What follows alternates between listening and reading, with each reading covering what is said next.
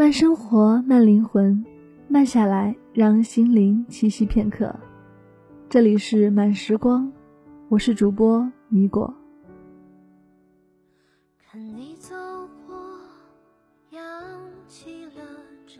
我第一次认识到懒惰不可爱，大约是十岁左右的年龄。隐约记得，那约莫是一个夏天，外婆家里发生了突发事件。爸妈不得不立刻回去处理，在匆忙之下，我就暂住到林阿姨家。林阿姨是妈妈中学时代的朋友，认识多年，家里还有一个与我年龄相仿的女儿。妈妈觉得住在他们家是一个比较安全的选择。林阿姨的家大概是七十多平米左右。一进去，暗沉沉的，东西到处摆得乱七八糟，看起来不知多久没有收拾过。林阿姨安排我和她的女儿住在一起，那个房间的卫生情况简直可以用恐怖来形容。书籍到处乱放，丢满箱子和垃圾袋不说，死角处是极其显眼的污垢。洗手间的卫浴整洁程度就暂不形容了。林阿姨的丈夫是区政府的小职员，林阿姨则在附近的商场工作，生活不算富裕，但绝对不是拮据的。第一天到她家的时候，晚餐是林阿姨的女儿花花给全家做的泡面，她拎着沉重的水壶，把热水倒在盒子里。过一分钟，用塑料叉子随便搅拌一下就可以吃了。这样的日子并非偶然现象。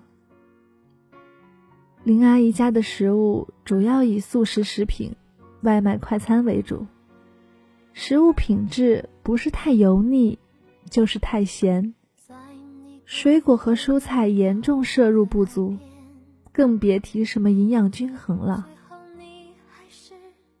林阿姨和林叔叔工作并不忙，他们晚上下班回家后，一个坐在电视机前看电视，一个出去打麻将。有时候，食物还是花花从楼下的外卖店买回来的。他们有很多娱乐活动，却没有人愿意把堵住的洗手盆通一通，或者给女儿做一顿可口营养的饭菜。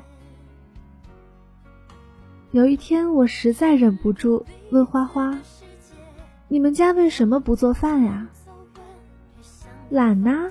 花花瞪着大眼睛看着我，似乎我是一个没有见过世面的胆小鬼。我妈妈觉得烧饭好累，我爸爸也不喜欢做。那好歹也得收拾一下家吧，特别麻烦，他们懒得做。我忘记自己当时说了什么，不过我仍然记得那一刻的不安。我坐在椅子上，环视着四周，到处都堆满着废纸箱、杂物、没用的塑料袋。你永远不知道掀开这个箱子，后面的隐藏会不会是可怕的污垢，或者什么细菌、昆虫。打开冰箱，一股异味扑面而来，里面是长着白毛的剩菜。身为年幼的孩子，不知道这种困境是婚姻带来的，还是其他原因造就的。唯一的念头是懒，真的太吓人了。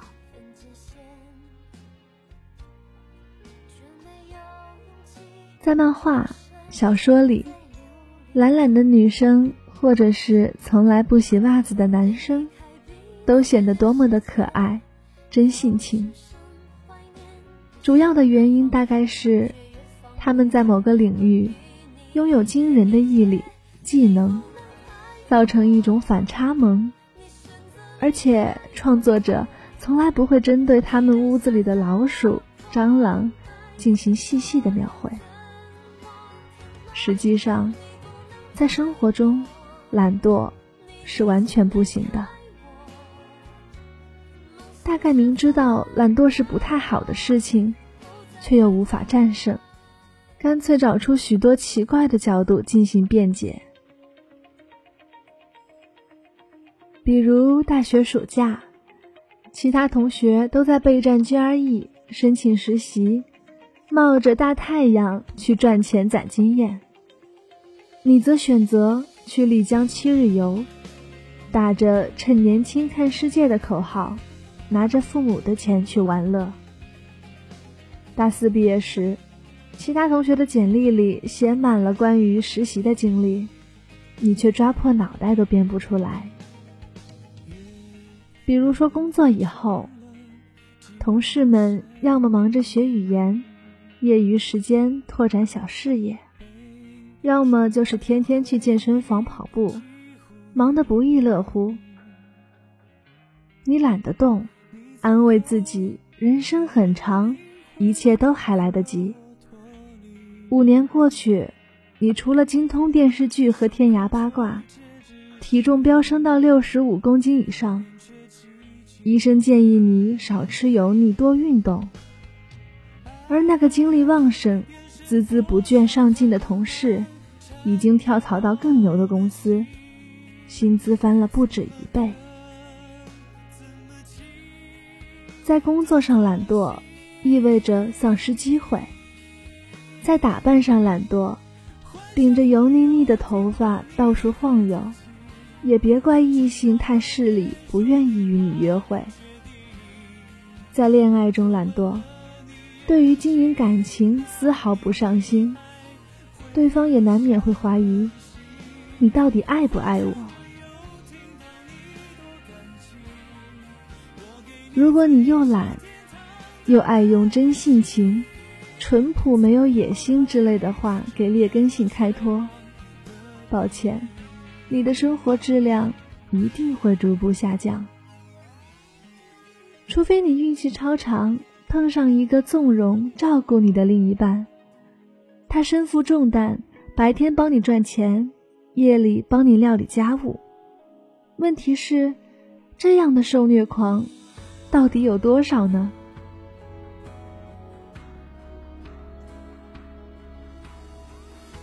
在微博上看过一个 PO 主说的：“真正的女人不应该去职场打拼，应该没事儿做做面膜，回家有保姆做家务，和朋友喝喝下午茶，慵懒的活着才是人生。”下面有一群人各种点赞。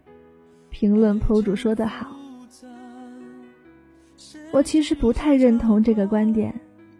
虽然生活确实有很多形态，即便是家庭主妇，保持一个积极不慵懒的状态，对于家庭也是有许多好处的。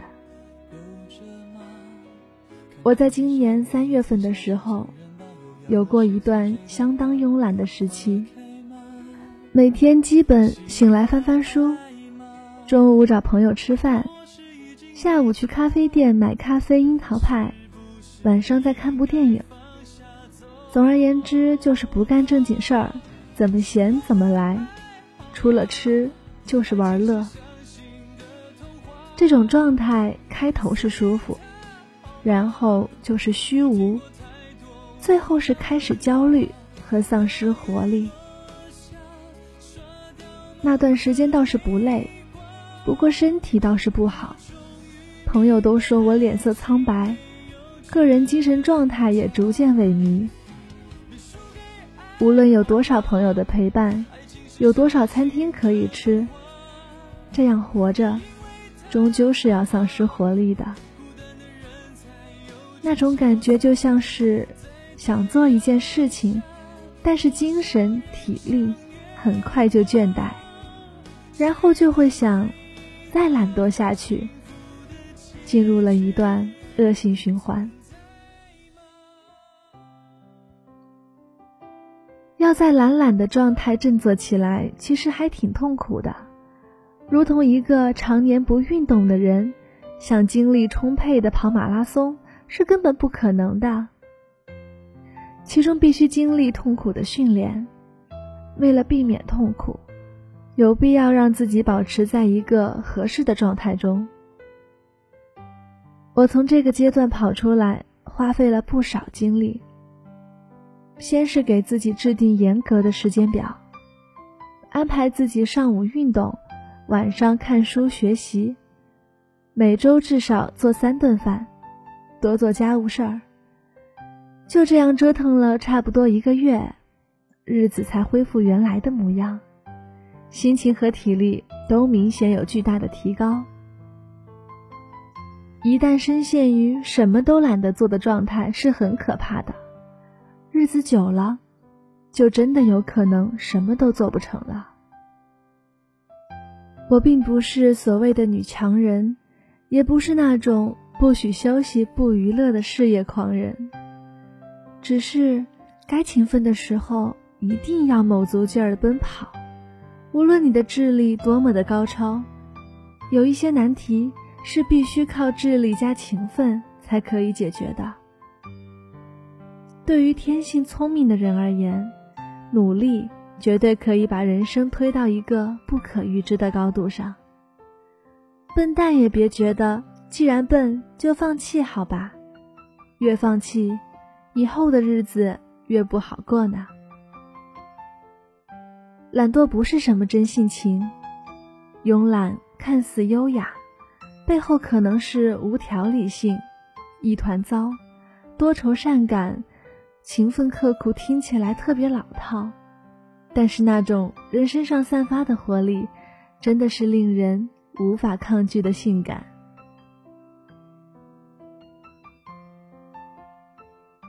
慢生活，慢灵魂，慢下来，让心灵栖息片刻。这里是由慢时光与原声带网络电台有声制作团队联合出品制作的慢时光有声电台。本期节目分享来自作者爱小马。想阅读更多的优秀文章，可以关注我们的微信公众号，拼音输入“慢时光”加数字三，或者直接搜索“慢时光”即可。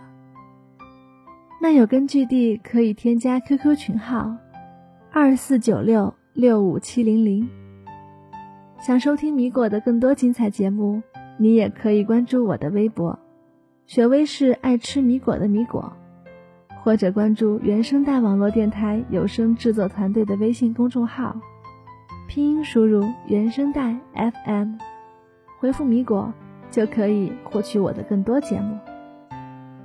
这里是慢时光，我是主播米果，每周四米果都在慢时光与您分享好文章，我们下周见。